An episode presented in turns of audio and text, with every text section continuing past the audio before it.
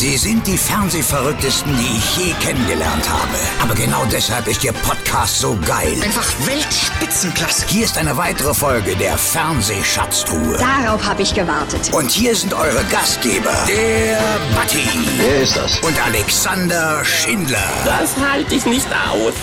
Und da sind wir wieder. Guten Morgen, guten Tag, guten Abend in der Fernsehschatztruhe. Halli, hallo Frank. Auch schönen Samstag dir, lieber Alex. Grüß dich und hallo zu Hause. Das Jahr neigt sich langsam dem Ende entgegen. Und ein paar Folgen haben wir noch. Da freuen wir uns natürlich sehr darüber. Und wir freuen uns auch immer über euer Feedback. Und ähm, ja, auch auf YouTube. Da kommen ganz, ganz viele Kommentare. Vielen, vielen Dank dafür. Das freut uns, dass äh, das Format wirklich Anklang findet und dass wir da offensichtlich nochmal so eine Nische gestochen haben. Ähm, ja, und da ähm, eine kleine Fanbase schon mittlerweile haben generieren können. Frank, wie siehst denn du das? Ja, was ich allerdings nicht so lustig finde, ist, dass du mittlerweile mehr Fanpost bekommst als ich. Woran das liegt, das weiß ich nicht, aber äh, ich freue mich dann lieber darüber, dass morgen schon der zweite Advent ist und zünde mein zweites Kerzlein an und bin ganz besinnlich. Na, dann sag mal, wer ist heute unser Gast?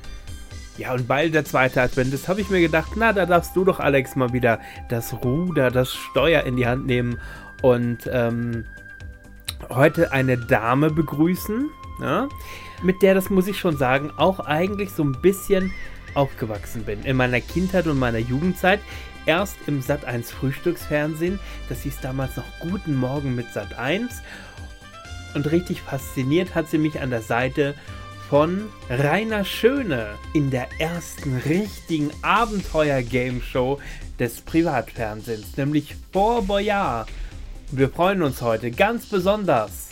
Und ich bin ein bisschen neidisch, lieber Alex, auf dein Gespräch mit Rita Werner. Und gleich geht's los. Wenn ihr Feedback oder Gästevorschläge habt, dann mailt uns doch einfach an. Mail at fernsehschatztruhe.de Boyard ist eine internationale Abenteuerspielshow, die seit 1990 in unregelmäßigen Abständen staffelweise produziert und bisher auf den Sendern Sat1, Pro7 und Kabel 1 ausgestrahlt wurde. Die Spielfläche ist das Boyard, welches im 16. Jahrhundert als militärischer Stützpunkt vor der Atlantikküste im Meer errichtet wurde. Seit Ende des 18. Jahrhunderts wurde es als Gefängnis genutzt, bis es Mitte des 19. Jahrhunderts privat ersteigert und 1989 zum TV-Set umgebaut wurde. Ziel des Spiels ist es, die von Tigern bewachte Schatzkammer zu erreichen und aus ihr so viel wie möglich Goldmünzen zu entnehmen. Die Schatzkammer erreicht man, indem man im Laufe des Spiels eine bestimmte Anzahl an Schlüsseln ergattert, die man durch Lösen von Einzelaufgaben erspielt. Hierbei handelt es sich entweder um Aktions- und Geschicklichkeitsspiele sowie Rätsel, die im Wachturm vom Hüter der Schlüssel vorgetragen werden. In Deutschland wurden seit 1990 insgesamt fünf Staffeln produziert und von Rita Werner und Rainer Schöne sowie später von Steven Gätjen, Sonja Kraus, Alexander Matzer, Andrea Kaiser, Alex Weselski und Matthias Killing moderiert. Heute in der Fernsehschatztruhe vor Boyard und heute bei mir zu Gast Rita Werner. Hallo! Hallo, lieber Alex, freut mich sehr. Na, wie geht's dir? Du, soweit gut. Also, ich bin gerade, während ähm, du jetzt, glaube ich, wo sitzt du jetzt gerade? In? Äh, in Winsbach, das ist in der Nähe von Nürnberg. Guck mal, und die modernen Zeiten erlauben uns, dass ich von Mallorca aus mit dir jetzt äh, sprechen kann. Das verbindet alles miteinander. Und wir sind gerade hier umgezogen und wir haben fast so eine kleine Festung hier gekauft. Also du kannst es jetzt nicht sehen, weil ich bin hier oben in meinem Büro. Aber wir haben so eine Art ähm, Fort Boyard hier. Also wir haben einen. ich sehe es ein bisschen mit, der Steinwand im Hintergrund, ne? Ja, das ist nicht nur die Steinwand, sondern wir haben einen richtigen, also ich kann es dir leider jetzt nicht zeigen, aber wir haben wieder so einen Riesenturm. Mhm.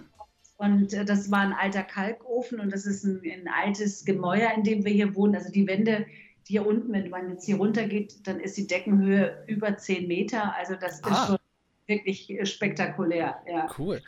Wir fangen bei uns immer mit der traditionellen Frage an, was denn deine ersten Fernseherinnerungen waren, deine privaten, persönlichen ersten Fernseherinnerungen als Kind oder in deiner Jugend. Was hast du gerne geguckt?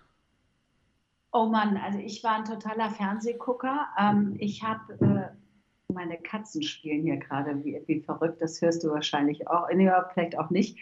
Also, ich fange nochmal an. Äh, ich war ein absoluter Fernsehzuschauer. Ich habe äh, Fernsehen sehr geliebt. Das hat meine, meine Kreativität immer unglaublich inspiriert. Ähm, und da gab es damals Thomas Gottschalk, den ich großartig fand als Entertainer ähm, äh, war einer sozusagen äh, der, der ganz Großen, vor allem als er noch so ganz jung war und so unverbraucht und frisch und fröhlich war und lustig, irrsinnig lustig und spontan. Ähm, der gehörte dazu und ansonsten habe ich immer sehr gerne einfach Fernsehfilme geguckt, also mhm. Filme, ja. Weniger Shows, also äh, Rudi Carell am laufenden Band, da musste man sich immer unheimlich viel merken und mitmerken. Das hat, war auch noch ein riesengroßer Spaß zu Hause. Also Fernsehen war hatte eine große Bedeutung, mal abgesehen von der Kindheit, dass man sich Pantau und Mary Poppins und die Sendung mit der Maus reinzieht, bis der Arzt kommt, weil es mhm. einfach nur toll war. Ja, ich habe es geliebt. Da gab es ja tolle Sendungen für Kinder. Ja, aber dich hat ja dann, wir wollen ja heute natürlich hauptsächlich ein bisschen äh, über Fort Boyard sprechen, dass du gerade in der ersten Staffel für uns Fans, also bei mir kommen ja ganz nostalgische Gefühle da immer auf. Ich gucke es mir auch momentan wieder an. Äh, achso, ich habe ganz vergessen. Äh, liebe Grüße an äh, Daniel Logemann und schaut euch mal den oh. YouTube-Kanal äh, Fort Boyard 1990.de an. Da warst du ja auch schon zu Gast. Ja, und da gibt Goldschatz, ja, den mag ich sehr. Ja, und, geredet. Ja, und da gibt es ein richtig tolles ähm, 30-Jahre-Special. Wir sind schon ein Jahr weiter, ist 31 Jahre jetzt her. Als dann äh, irgendwann kam doch mal bei dir jemand um die Ecke. Du warst ja bei Sat1 schon beim äh, Frühstücksfernsehen tätig, also bist jetzt kein, äh, kein, kein Fernsehneuling damals mehr gewesen. Zwar schon noch am Anfang, würde ich jetzt mal sagen, aber irgendwann kam da mal jemand um die Ecke und hat dir gesagt: Mensch, hast du nicht Bock auf so eine Abenteuerspielshow, die es noch nie da gewesen gab oder sowas gab es noch nicht im deutschen Fernsehen. Wie, wie lief das ab?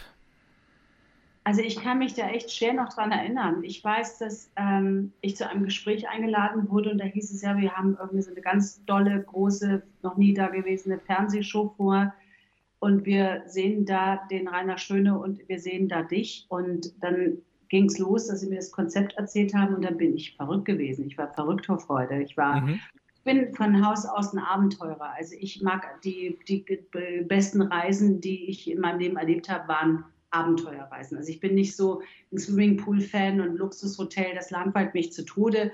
Ja. Das kann machen, wenn man irgendwie völlig fertig mit den Nerven ist oder so. Aber mir geht das Herz auf Land und Leute und Sachen entdecken, durch die Sahara gehen, mit dem Defender äh, fahren, durchs Wasser gehen, auf, auf, mit Tieren reiten, in, in, in Lappland sein, äh, dick angezogen, ähm, wirklich ganz nah auf Tuchfühlung mit der Natur und auch mit den Menschen zu gehen. Das ist so meine Natur. Das hat mich total geflasht. Also ich war, ne, ich war äh, vollkommen von der Rolle. Also ich habe dieses Konzept geliebt. Geliebt. Mhm. Großartig. Hört sich aber auch so an, als wenn es da gar nicht so ein Casting oder so gab, dass es offensichtlich noch aus einer Zeit anstand, wo man wirklich sagt, ey, du passt da und Rainer passen da. Aber bei dem Format ein Casting zu machen, ist, finde ich, auch nicht nötig, weil du sitzt ja nicht, du äh, äh verliest nicht das Wetter, du moderierst, jetzt bist du gerade verschwunden hier. Mal gucken, ob ich dich wieder zurückholen kann. Doch, da ist er wieder komisch. Ähm, du musst ja nicht irgendwie die Nachrichten verlesen oder Interviews machen, sondern du siehst ja, ist ein Mensch sportlich, ist der offen, kann er mit Menschen umgehen, ist der lustig, kann der frei reden und dann passt das schon. Und da musst du eigentlich nur gucken, ob dann dieser übergroße Rainer Schöne, der Turm mit dieser kleinen Halbspanierin, ob das passt. Und wir haben uns dann ja kennengelernt und das passte sehr gut. Ja, also für uns, ich bin ja da glaube ich, sieben Jahre etwa alt gewesen und wir haben das wirklich im Kreise der Familie geguckt. was, was lachst du? Sieben Jahre, jetzt fühle ich mich wie Oma Kasubke, du. Ja. Nee, nee warum? Wie, alt warst du denn da? Also so alt warst du da ja auch noch nicht. Naja, guck mal, ich bin jetzt 55 und ähm, das ist 30 Jahre her. Also ich war 25, 24, 24 war ich da, 24, 25. Ja, und da, wir haben aufgeguckt zu euch, ne? Wir fanden das richtig geil. Muss man wirklich sagen, wir haben das daheim nachgespielt auch und äh, das Labyrinth nachgespielt, die ganzen, so versucht zu interpretieren, wie kann man das so im, im Kinderzimmer oder im Wohnzimmer, was wir auf, äh, was wir Bäder geflutet haben. und Echt? Ärger gekriegt haben. Doch, doch, das, wir, hatten da, wir hatten da richtig. Oh, äh, wie Spa- toll, wie toll. Wir haben eure Fantasie angeregt. Das freut mich total. Du war wirklich so, weißt du, was unsere Schlüssel waren? Es gibt doch ähm, diese, diese Neon-Piekser bei, bei Cocktails oder Eis. Ne? Diese, Äh. das, war, das waren unsere Schlüssel, die hat man mal irgendwo rumfahren sehen in der Küche. Und ah, in Vorhangstangen reingeschickt, da musste man da hochspringen und, und die, die ergattern. Also wir haben wirklich vor Jahren nach unseren Möglichkeiten gespielt. Irgendwo, wo wir geguckt haben, dass wir einen Raum dunkel kriegen, haben wir das Labyrinth nachgespielt und sowas. Das war, das war wirklich unsere Kindheit und das, äh, uns hat das richtig Spaß gemacht. Und wir fanden das auch, ähm, ich hatte lange Zeit noch eine Folge eben auf Video, die, also die Kassette ist kaputt, so oft haben wir das angeguckt, weil wir da wirklich Spaß dran hatten. Da bin ich ja froh, dass du überlebt hast. Ich meine, bei solchen Kinderspielen, eigentlich waren die Spiele ja wirklich, das war ja eigentlich nichts für zu Hause nachmachen, aber du hast vollkommen recht. Im Prinzip, wenn man so eine Sendung sieht, kann man wunderbar zu Hause äh, Fort Boyard machen. Das ist, kann man eigentlich überall machen. Ja, Also, definitiv. Die, die, auch, auch die Fragen der. Nachgedacht, das ist eine fantastische Idee. Ja, also auch, auch, der, auch der Wächter der Schlüssel, dann, das, hat dann äh, mein Cousin dann zum Beispiel gemacht und das ging, also hatten wir viel. Französisch? Auf Französisch? Na ja, naja, das, das war ja so, ein- so ein Pseudo-Französisch. Also äh, hat auf jeden Fall äh, mächtig Spaß gemacht. Jetzt sagst du gerade, dann stand da hier der große Rainer da vor euch. Ihr habt euch das ja so ein bisschen aufgeteilt. Er war ja so der Spielleiter und du warst ja so ähm, die, die, die auf der Seite der Kandidatinnen und Kandidaten dann immer war.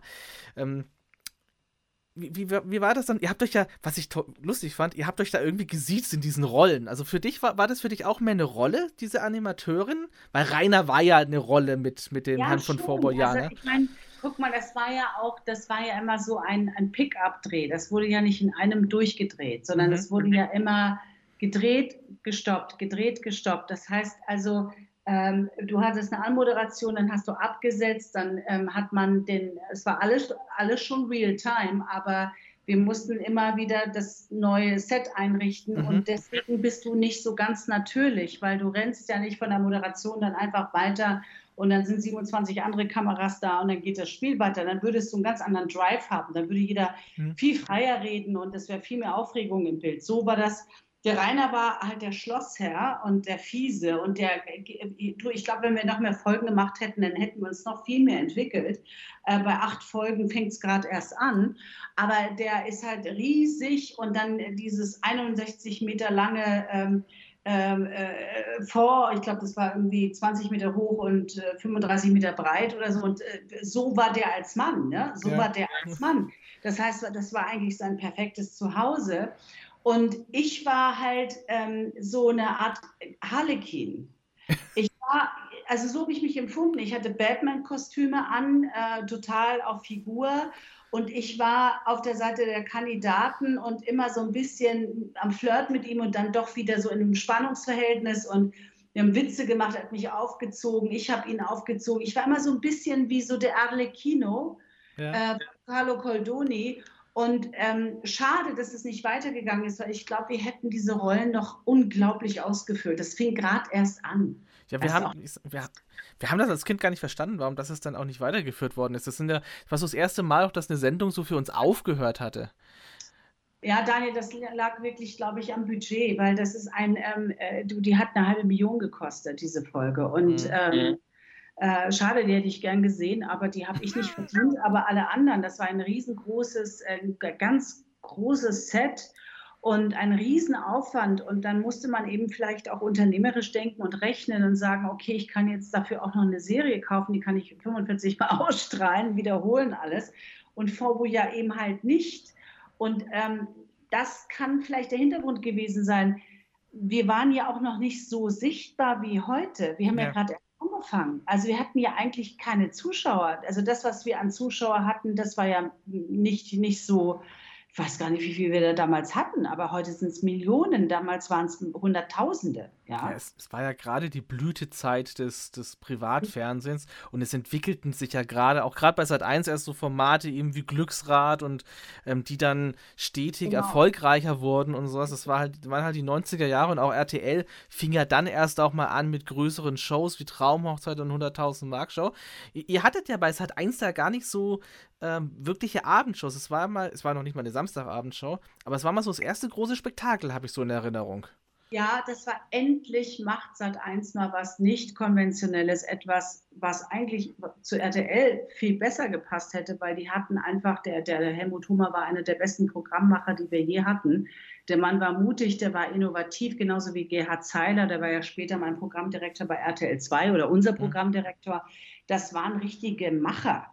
Und wir waren sehr konservativ. Wir waren sehr. Ähm, ja, sehr, ja, konservativ einfach. Da, da, ging, da ging nicht so die Luzi ab. Und mhm. mit VPA schmolz das Eis. Also ähm, da ging es los. Also da kam echt mal ein bisschen Glanz in die Hütte.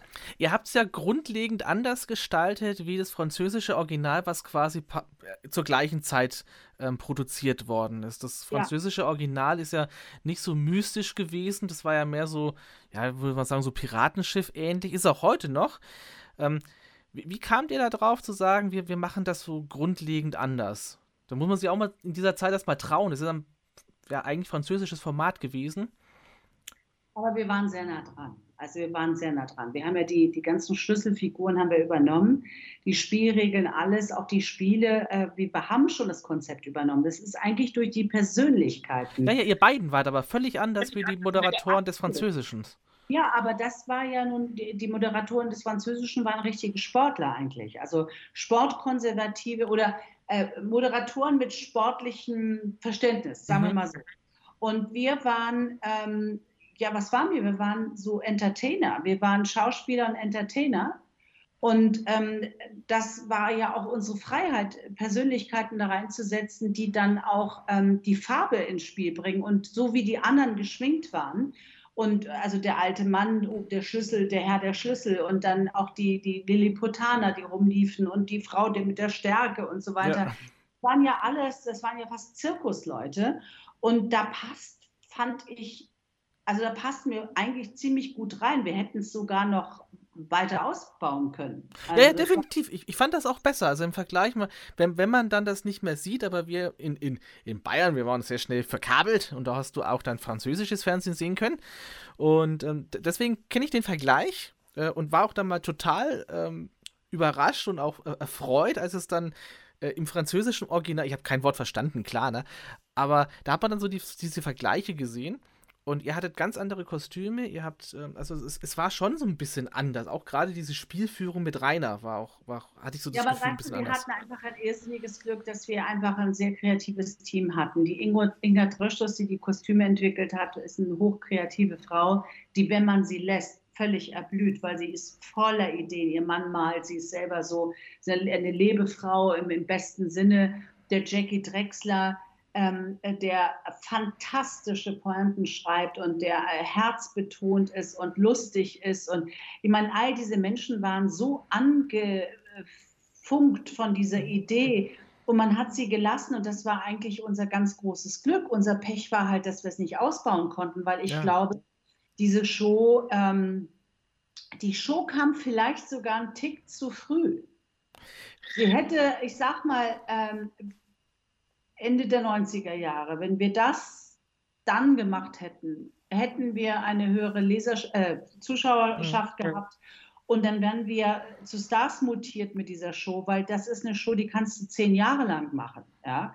Und da hättest du auch ganz andere Sponsoren noch mit ins Boot nehmen können. Da hättest du eine, ein ganz anderes Finanzpaket dahinter setzen können. Klar. Damals war es so und so ist es nun mal gelaufen und es ist verdammt gut gelaufen. Ich bin froh, dass wir acht Shows gemacht haben und nicht nur eine, weil das ja. ist ja auch passiert. Ein, zwei Sendungen und dann war Schluss. Ja, du hast gerade ähm, Jackie Drexler angesprochen. Liebe Grüße hatten wir auch schon im Podcast. Hat auch ein bisschen was äh, darüber erzählt. Und ähm, gab es denn dann mit, mit euch zusammen, ihr musstet ja auch euch so ein bisschen zusammen ausprobieren. Habt ihr da vorher nochmal so ein bisschen einige Tage oder Wochen vorher auf dem Vor nicht nur die Spiele geübt, sondern auch mal so verschiedene Konzepte ausprobiert, wie, wie Rainer und du miteinander ähm, harmonien oder spielen sollten? Du, das hat sich irgendwie gefügt. Wir haben ja viel miteinander telefoniert, geredet, wir haben uns auch getroffen, aber so viel Vorbereitung hatten wir gar nicht. Das war ein paar Mal und das stimmte einfach. Das floss alles so irgendwie so, so erinnere ich es noch. Also du weißt ja, wenn es so 30 Jahre her ist oder 31 Jahre, da weißt du diese Details nicht mehr. Also was ja. in meiner Erinnerung geblieben ist, war eine Zusammenführung, das war alles harmonisch und es lief. Und das ging sehr schnell. Ja. Es ging so schnell, dass ich hinterher dachte, oh Gott, das ging viel zu schnell. Ich habe gar nicht, ähm, ich, ich, mir war gar nicht bewusst, was ich alles noch hätte machen können oder so, weißt du? Oder auch der Rainer, also, äh, ein, aber das ist eben das, was ich dir gesagt habe, die gut Ding braucht Weile. Mhm. Und ich finde, für das Schnelle, was wir auf die Beine gestellt haben, ist es uns äußerst gut gelungen. Und das war ja auch nicht einfach. Also mit Ebbe und Flut immer rüber und die Kandidaten und die Spiele und das musste alles funktionieren und Mut, Geschicklichkeit, Ausdauer, haben sie die überhaupt? Kriegen wir es hin? Reißt jetzt irgendwie das Seil? Ist, äh, äh, klappt das jetzt mit den, mit den, äh, was hat mir da, Löwen, glaube ich? Tiger, Tiger. Tiger, nicht Löwen, Tiger, genau. Klappt das alles? Genau, es war ein Tiger. Also es war ja unglaublich aufregend, aber ähm, das ging sehr flott. Das okay. ging alles sehr flott. Ihr habt ja, du hast es gerade gesagt, ihr habt das dann so als, als Pickup-Produktion dann gemacht. mein, mein Vater sagte damals noch, das weiß ich noch ganz genau, ähm, so wie ihr da rumrennt, wär, also wir wären schon alle außer Puste, da die Treppenstufen da hoch zu rennen oder so. Ihr wart ja wirklich so im, in der Sendung am Schluss, also in, im Schnitt, war ja nur in Bewegung. Das war ja eine Hektik und, ja, und eine Geschwindigkeit. Ähm, ihr musstet das ja aber trotzdem zurücklegen, die ganzen Strecken auf dem Vor. Und mit 25 merkst du das nicht. Also mit, jetzt würde ich es merken, aber mit 25, da rennst du rauf und runter den ganzen Tag, das macht überhaupt nichts. Ich hatte, ich hatte ja eh immer so viel Energie, also das hat mir überhaupt nichts ausgemacht. Im Gegenteil, ich hätte noch mehr laufen können. Ähm, schlimm waren Wartezeiten. Also wenn, wenn, wenn irgendwas nicht geklappt hat und wir mussten dann echt warten, das war langweilig. Das war dann, es war Gott sei Dank nicht so oft, aber wir hatten ja auch manchmal Schwierigkeiten mit dem mit Apple Flut und so. Man musste auch viel Geduld in manchen Situationen mitbringen, wenn es da mal technische Pannen gab oder so. Wir hatten wenige, also wir hatten echt auf Holz geklopft, sehr viel großes Glück, ist auch nichts passiert und so. Die Leute waren gut drauf. Aber es gibt immer so, weißt du, es gibt ja auch immer so Pausen, wenn die, mhm. die Kandidaten sind eigentlich die, die am meisten angestrengt sind. Das sind die, die völlig nervös sind, die kommen in, auf den Vor. Wir sind schon dran gewöhnt und die müssen jetzt innerhalb von kürzester Zeit diese Spiele absolvieren. Und dann müssen die ganz kurz warten. Die sind total angespannt, die haben Adrenalin und sind aufgeregt. Und dann müssen sie warten, weil irgendwas ist und dann geht es weiter. Für die war es mit Sicherheit, also wenn du mit denen jetzt sprechen würdest, unglaublich anstrengend. War dann auch so auch deine Aufgabe, die so ein bisschen bei, bei, Laune und im Drive zu halten? Denn ihr, es war ja, ich, ich kann mir jetzt nicht vorstellen, dass gerade zu der Zeit da so ein großes Betreuerteam auch für die Kandidaten da vor Ort war, oder? Das war ich. Ja. Ich weiß gar nicht, ob wir da. Nee, ich glaube, das war ich. Also ich, sorry, ich will jetzt niemand, ich will jetzt nichts Falsches machen, aber äh, klar, wir hatten unser Essen, unser Imbiss und alles war irgendwie dort äh, auf dem Fort. Da waren auch ähm, Helfeshelfer, aber wie, für das Team war ich zuständig. Natürlich auch Jackie und dann war ja auch unser äh, Produzent von Sat 1, der Hans-Georg Kuckay war ein paar Mal da und äh, Sascha Arns. Wir waren ja wie eine Familie. Mhm. Wir haben so eingebettet. Das waren nicht die Kandidaten und wir, sondern wir waren echt eine Familie. Wir haben die wirklich alle mit ins Paket genommen. Du bist, ihr seid jetzt auf Fort Boyard und haben den echt auch hinter der Kamera so gut wie konnten, äh, waren wir denen behilflich. Ja. Erstmal Butter bei die Fische. Die Regeln besagten, um in die Schatzkammer zu kommen, brauchte man 18 Schlüssel. Es sind nie 18 Schlüssel äh, ergattert worden und es wäre doch gar nicht möglich gewesen. Ähm, hätte es denn irgendeine Variante gegeben, auf legalem Weg als über den, über diesen ähm, ähm, ja, Fluttunnel da unterirdisch in die Schatzkammer zu gelangen? Nee. also das war, war schon so vorgesehen, dass man, man macht ein paar Spiele, man ergattert so viel Schlüssel wie möglich. Es nicht anders. Ja. Es waren, es waren Käfige drumherum, also es ging, ging, gar nicht. Also ich, ich bin mir dessen nicht mehr bewusst. Also äh, du konntest natürlich von vorne reingehen, aber das ist ja kein Spiel. Das wäre ja eine normale Begehung gewesen. Also wenn du jetzt ein Spiel ähm, gegangen wärst, musst du ähm, durch durch die Schächte gehen. Das genau, waren genau. die einzigen Möglichkeiten, weil das war ja ein Gefängnis und es gab eine offene offene Fläche für die Wärter und es war die Gefängnisfläche. Und wir waren ja in, im Gefängnisteil. Ja. Das offene Teil war ja nicht zugänglich. Das war ja nur eigentlich für die sogenannten äh, äh Chefs. Ah, okay. Ja, ihr habt, also heute ist es ja, oder in den späteren Varianten, da brauchte man ja nicht mehr so viel Schlüssel da gibt es dann den freien Zugang, da musste man noch ein Codewort erspielen. Hast du das mal so ein bisschen verfolgt, wie dann Forbo Ja nach eurem Ende aber international weiterging und auch in Deutschland weiterging, dann zehn Jahre später auf Pro7 dann zum Beispiel? Leider nein. Ich habe Pro7 mal gesehen. Ich glaube, ich habe ein, zwei Folgen gesehen, aber ich kann mich echt nicht mehr daran erinnern. Ich weiß nur, dass der Steven Gätchen und so, die haben einen super Job gemacht, aber ich habe es mir nicht, ich hatte gar keine Zeit. Da war ich schon wieder mit anderen Sachen unterwegs und habe das nicht so mitbekommen. Ähm, nee, habe ich nicht verfolgt. Weiß ich nichts äh, drüber. Leider, leider. Also die ganzen Neuauflagen dann nicht mehr? Nicht mehr. Nicht also du musst dazu wissen, Daniel, ich bin. Ich Alex bin, so, bin ich. Äh, Alex. Daniel Logemann gesprochen haben. Deshalb entschuldige bitte. Nein, ich, ähm, ich gucke sehr wenig fern. Also mhm. ich, ähm, ich bin. Ich bin meistens so beschäftigt mit so vielen Sachen, ich, ich gucke ganz wenig fern. Das, daran liegt das. Ich habe keinen Fernseher. Aber dann hat sich das aber dann geändert zu deiner Kindheit, wenn du sagtest, dass, äh, ja. dass so Fernsehen so. Ist bei mir auch so gewesen. Ich bin so ein totales Fernsehkind. Also, totales Fernsehkind. Aber ja ähm, äh, du Heinz Erhardt und was weiß ich, was ich mir alles reingezogen habe. Und jetzt ist es so, dass ich ein bisschen enttäuscht bin vom Fernsehen. Also ähm, ich habe es ja selbst gemacht, viele Jahre, 17 Jahre lang. Und ich hätte, ähm, ich finde, das Fernsehen müsste ähm, noch ganz anders, viel freier sein. Es ist natürlich auch ein wirtschaftliches Unternehmen, das Fernsehen. Und man muss sich dann natürlich auch an gewissen ähm, Regeln auch äh, halten. Und äh, es ist ja auch viel Innovation durch die Privaten entstanden. Aber äh, mir ist es manchmal noch zu, zu ähm, unkreativ. Wir sind ja. hier, es ist kreativer geworden mit Joko und Klaas und, und, und mit Stefan Raab und so ist echt ein bisschen was passiert.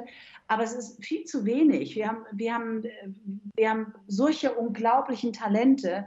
Ähm, vielleicht habe ich da auch den Anschluss verpasst. Und ich habe immer das Gefühl, in Deutschland ist es so, dass man hier niemanden hochkommen lässt und dass man hier keine Stars macht, dass immer so unterschwellig so ein bisschen das alles immer so gedrückt wird. Wir haben wunderbare Menschen und, und ähm, ganz tolle Formate könnten hier erblühen und das, wir könnten eine ganz andere äh, Kultur entwickeln und die passiert jetzt einfach auf YouTube und auf Social Media und das ist ganz interessant, diese Entwicklung anzugucken. Ich glaube, in zehn Jahren sind wir ganz woanders. Ja, Amazon und, und Netflix, also gerade ähm, ja. äh, LOL ist ja so ein, so ein Paradebeispiel, wie auch momentan eben Amazon angreift und mit, äh, also auch wirklich da äh, die Creme de la Creme der deutschen Comedy da einlädt. Also die haben da wirklich Potenzial und, haben offensichtlich da auch einen Hebel dahinter, ähm, da wirklich was aufzuziehen. Enorm entwickelt in Deutschland. Das finde ich also auch Satire und, und äh, also da, da, da, hat sich enorm was entwickelt. Also ähm, ich finde, wir sind auch das Land auch der Komödianten. Also nur de, de, die Fläche, es muss vielmehr auch die Presse.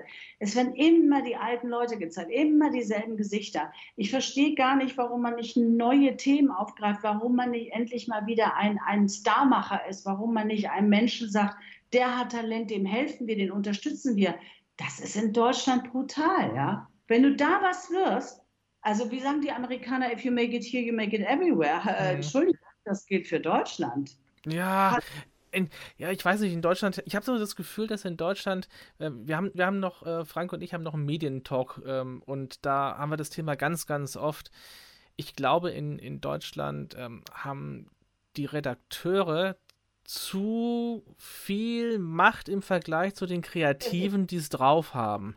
So ist es. Es ist das System. Ja. Und ja. absolut richtig, was du sagst. Und ich finde, das ist auch richtig so, dass das, ich meine, es muss ja geführt und gebaut und gemacht werden. Aber es ist eine Mentalitätsfrage. Und ich habe manchmal, wir haben ewig diskutiert, ich habe mich immer gefragt, woran liegt denn das? Warum hat die Bunte immer dieselben Leute? Warum reden, weißt du, die, die Stars werden immer dieselben Gesichter, werden immer rumgereicht, als würde man keinen eigenen Kopf haben, kein Talentsucher sein, kein eigenes Talent haben, Talente zu entdecken. Oder ist es Neid? I have no idea. Ich verstehe nicht, warum man nicht dem Nachwuchs hilft. Das ist unsere Aufgabe. Die, die wir was erfahren haben, äh, Thomas Gottschalk, Günther Jauch, holt die Jugend rein. Wir sind Generationen, die miteinander was machen müssen. Und da, das geht mir hier in diesem Land, das ist so furztrocken. Ähm, da müsste mal was passieren und jemand das vorleben, aber das ist vielleicht naiv gedacht, ja. Mir fehlt das total. Ja. Weil wir haben göttliche Leute. Ja, ja. Also ich kann dir mal ein persönliches Beispiel nennen. Ich habe ich hab seit neun Jahren habe ich eine, äh, ein, ein, so ähnlich wie Frank Elstner, ein Konzept für eine Samstagabendshow in, in der Schublade liegen. Ja? Ähm, ich finde die gut. Den Leuten, denen ich es erzählt habe, finden die auch gut. Ich habe Rückmeldungen gekriegt ähm, von, äh, von ZDF, von RTL. Ich habe diverse Rückmeldungen, auch persönliche Rückmeldungen von den entsprechenden Programmchefs. Ich habe auch ein bisschen Netzwerk. Aber was mir sofort aufgefallen ist, es ist von Anfang an falsch interpretiert worden jedes Mal. Und zwar im Sinne von, wenn du bringst einmal diesen Punkt rein, ähm, da habe ich so eine Art, ähm, so eine Art Retro-Element drin, was so der Zeit als ist war es ja so momentan die, die letzten Jahre wieder sehr beliebt, mal äh, die alten Game-Shows auf, aufnehmen zu lassen. Nein, äh, Retro geht nicht. Nein, das ist auch keine Retro-Show. Es ist, es ist ein Element, das an die Samstagabend-Kultur erinnert. Ja? Und dann ist aber, es, es, es ist sehr, sehr wenig Raum für, für, ähm, für Entwicklung auch von Ideen. Das ist so mein Eindruck einfach. Ja? Also Alex, das ist ein Scheiß-Business. Es ist eigentlich es ist ein Scheiß-Business. äh, es ist ein Haifischbecken und es, es, sieht so zart und lustig und nett aus. Aber es ist, ist ein so. Haifischbecken. Es ist voller Egos, voller Egos. Jeder macht den hier, jeder will das Sagen haben, jeder will die Nummer eins sein. Das macht uns Menschen ja so klein und eigentlich auch so unbedeutend, wenn, wenn man zu viel davon hat. Und es ist einfach so, dass man junge Leute, ich weiß selber, ich habe eine Wettershow geschrieben, die wurde mir geklaut. Die wurde mir geklaut, dann habe ich dagegen geklagt, habe auch gewonnen. Ähm, dann habe ich eine riesen Unterhaltungsshow geschrieben und die wurde mir von einem sehr großen Entertainer geklaut. Mhm. Also ich habe das einem Produzenten gegeben und, ähm, und ich konnte nicht klagen, weil dann wäre ich äh, in Deutschland verbrannt gewesen, mhm. weil das zu mächtige Leute. Das heißt also, ich habe ein paar Sachen, ich habe wirklich ordentlich eins aufs Dach gekriegt und ähm, ich habe viel geschrieben, viel entwickelt. Es ist, ähm, ich habe zwei andere Shows sind auch geklaut worden. Ich habe dann nochmal zwei, drei andere eigen gemacht. Es ist, es ist echt heavy.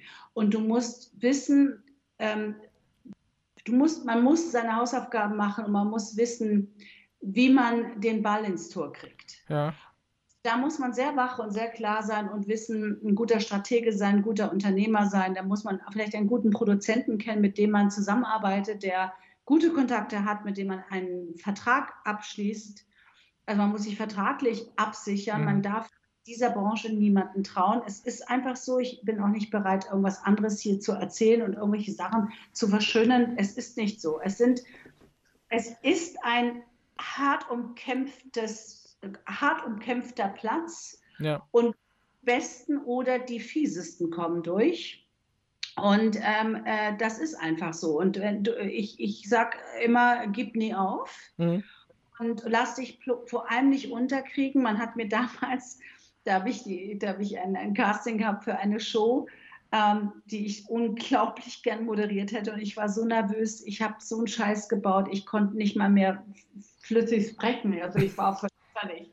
Und ähm, bin dann so zu Sau gemacht worden von dem Produzenten. Ich sage, also ich, ich brauche gar nicht erst irgendwie anfangen. Ich wollte ja gar nicht zum Fernsehen. Also das ist ja das Beste. Ich wollte nie beim Fernsehen stattfinden. Ich wollte eigentlich ursprünglich äh, Gnade, Gnade Gott, dass ich es nicht geworden bin. Der Rainer ist es geworden, aber ich wollte eigentlich Schauspielerin werden. Und ich habe das dann an Nagel geworfen, weil ich gedacht, äh, Nagel gehängt, weil ich gedacht habe, das Rama Girl wirst du nie und wenn du in Deutschland Karriere machst, wirst du Rama Girl. Und, und, äh, Warum Rama Girl? Weil, du, das war jetzt ist einfach nur, sage ich jetzt einfach so, weil Deutschland damals zu meiner Zeit, also 65er Jahrgang, wir hatten Senta Berger und solche Leute. Das waren ganz große Weltstars. Ja. Und äh, dann kam Christine Neubauer und, und äh, ähm, Gott, wie heißt die andere da jetzt noch? Da gab es in zwei, drei, Iris vier. Berben. Berben, Iris Berben, aber diese Frau hat Klasse, die ist schlau, genauso wie Hannelore Elstner, die wussten, mit wem sie es zu tun haben. Die haben eine ganz tolle Politik gehabt für sich und die wussten auch in dieser Welt sich zu bewegen. Und das gehört eben halt mit dazu. Talent ist wichtig, aber das andere ist, du musst auch wissen, wie du dich in dieser Welt bewegst, weil sie echt voller Fallen ist und schwierig ist. Ja. Und Aber das sollte einen nicht, nicht davon abhalten, es zu versuchen. Und das Tolle jetzt, das Tolle ist, you can do it yourself. Ja. Du at home sein, du machst dir vielleicht kein Fort Boyard oder sonstige Spiele, aber mach deine eigene Show. Ja, äh, und spreche mit Rita Werner heute, ne? Ja, ja, ja. Muss ich ja. 30 Jahre als Kind drauf warten, bis ich dann doch mal irgendwann Rita Werner spreche. Ja, also so bedeutend bin ich jetzt nicht. Es ehrt mich auch, dass du, dass du mich noch aus der Kiste rausholst. Es freut mich. Ja. Äh, du, ich hätte wahnsinnig gerne eine, eine große Karriere als Interviewerin gemacht. Also ich wollte immer ein, äh, ich wollte immer Margaret Dünser sein. Ich wollte immer schlaue Leute, besondere Leute hervorholen und ähm, wirklich mit denen sprechen, wie sie was gemacht haben im Leben, um andere. Meine Aufgabe ist immer, andere Menschen glücklich zu machen und sie zu inspirieren. Dafür bin ich auf dieser, Wel auf dieser Welt. Das mache ich auch heute noch in kleinem Format, ja. Und ich habe das Fernsehen echt unglaublich geliebt. Ich habe meine Aufgabe unglaublich geliebt. Aber genau das, was du erlebt hast, habe ich auch erlebt. Man, man hat nicht immer, du brauchst, also sagen wir mal so, du brauchst ganz großes Glück, Hm. dass einer gern hat und dir auch die Tür öffnet und dir hilft. Ja. Und, und ich, und es geht nicht ohne Unterstützung. Also du, du brauchst ein Team, um gut zu sein. Ich war immer gut, wenn ich einen Förderer, Förderer einen Mentor hatte. Das hatte man ja damals gar nicht. Äh, In, in Deutschland Management, vergiss es. Vergiss es. Mittlerweile gibt es das. Aber damals, zu meiner Zeit, gab es das nicht. Da gab es irgendwelche selbsternannten Manager, die brauchten Hilfe, nicht ich von denen. Also das ging gar nicht. Ja. Ja. Wollen wir nochmal ganz kurz äh, gegen Ende nochmal auf Vorwort Ja zu sprechen kommen? Wir, schwiff, wir schwiffen leicht ab, aber äh, da mach ja nix. Ähm, Aber das macht ja ein Interview aus, dass man äh, genau. weit denkt. Ja, ja, aber äh, okay, bleiben wir noch mal ganz kurz dabei. ähm, Ola Kocker-Brink macht das ja, was du jetzt gerade sagst. Die hat jetzt ja ähm, auch ein YouTube-Format, selbst produziert, auch ein Gesprächsformat. Ähm, das wäre doch dann eigentlich was für dich, wenn du sagst, du möchtest, du hättest eigentlich gerne Talkerin werden möchten. Ja, das könnte ich ja auch noch machen. Also ich ähm, muss mich nur entscheiden, weil äh, im Moment ist es so, dass ich ähm, äh, Workshops mache. Also ich nenne das immer Workshops, aber ich mache besondere Reisen für Menschen. Also ich für Menschen zusammen und fliege mit denen, wenn nicht die Pandemie gerade ist, äh, nach Lappland oder nach Marrakesch oder gehe in die Wüste und mache das jetzt zusammen mit, ähm, ich habe es erst gemacht für die Zeitschrift Madame und für die Donner Days, für die Zeitschrift Donner und jetzt für Playboy, fürs Gentleman's Weekend. Also das ist ein Format, das ich eigentlich ursprünglich für Frauen hatte und dann zusammen mit dem Chefredakteur Florian Beutin für Männer gemacht habe.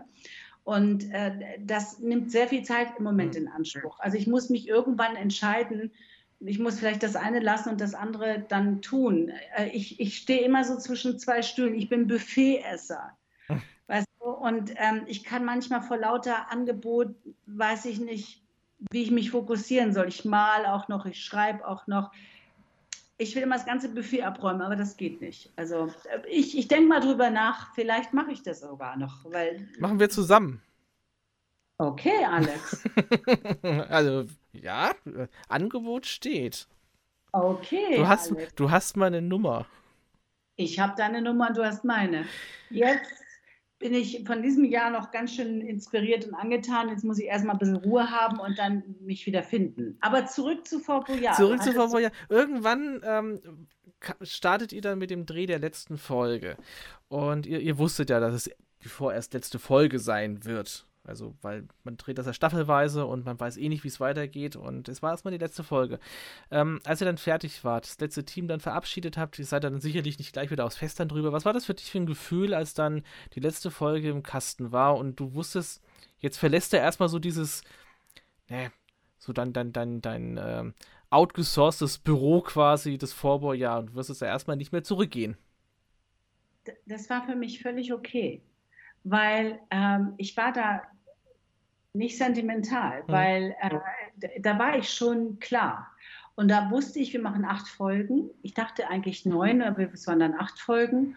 Und, und ähm, das war für mich völlig okay. Ich habe keine Hoffnung und Wünsche gehabt. Ich war jetzt einfach gespannt auf die Reaktion und ich war auch lustigerweise so naiv und verrückt ich oft in, mit 25 war, wusste ich, das Ding ist sauteuer und es ist sehr aufwendig. Mal gucken, ob wir das fortsetzen werden. Ich hatte eh Bedenken. Ich war dankbar, acht gemacht zu haben. Mhm. Dankbar. Ich war dankbar. Also das kann ich dir sagen. Ich war voller Freude, dass ich das erleben durfte und, und, und äh, einfach dankbar. Weißt du, wie man, wenn man was Gutes gegessen hat und sagt, es hat mir geschmeckt, das war schön. Ja, man sagt ja auch, wenn es auch gerade für uns, und Daniel sagte das ja auch mal, es waren ja eben diese acht Folgen, aber die bleiben in Erinnerung und das Format ist ja eigentlich ja, nicht tot zu kriegen, nicht, aber diese 1990er Staffel, die ist ja bei den eingefleischten Fans ja wirklich in den Herzen irgendwo drin. Du hast es ja mittlerweile auch miterlebt, als, äh, als Daniel eben dieses Special gemacht hat mit ganz, ganz vielen Insidern auch. Ich bin total berührt. Ich habe die vier Stunden angeguckt und ich, also äh, ich muss jetzt auch echt sagen, also ich bin so dankbar, dass Daniel und du, dass ihr das zurückbringt, weil ähm, ich habe das so, ich bin da so durchgerannt wie damals in der Sendung. Ja. Das hat mir wieder vor Augen geführt, welches Glück ich damals hatte. Das war mir gar nicht so bewusst und das es hat mir unglaublich jetzt im Nachhinein sehr viel Freude bereitet, dass es Menschen was bedeutet hat und dass ich dabei sein durfte und dass ich das mit ausgelöst habe und dazu beigetragen habe. Ich habe das nicht gewusst. Und als ich das durch Daniel und jetzt auch durch dich erfahren habe, das hat mich so berührt. Ich habe wirklich, ich habe jetzt wieder, also ich habe, das hat mich unglaublich berührt. Es hat mich sehr, sehr nachhaltig wochenlang beschäftigt sogar. Mhm. Ja, und ich habe mir heute wieder mal so einen kleinen Kindheitstraum erfüllt und habe heute, ja, mit einer für mich eben äh, Gameshow-Ikone Rita Werner gesprochen aus dem Vorjahr. Oh. Rita, es oh. war meine große Freude. Mir auch, sehr, sehr. Alex, schön, dass es stattgefunden hat, nachdem es so schwer war, Termine zu bekommen. Ich danke dir sehr für dieses Gespräch und äh, ich wünsche dir alles Glück der Welt und ich hoffe, dass du dein Konzept doch noch unter die Leute bringst. Und wenn nicht, dann mach es selbst. Alles klar. Alles klar, ich danke dir sehr und ich wünsche dir einen schönen Abend. Dir auch. So, genug gequatscht für heute. Das war sehr beeindruckend. Aber keine Sorge, sie kommen wieder. Stark, das ist ja wundervoll. Die nächste Folge der Fernsehschatztruhe, dem Nostalgie-Podcast. Demnächst hier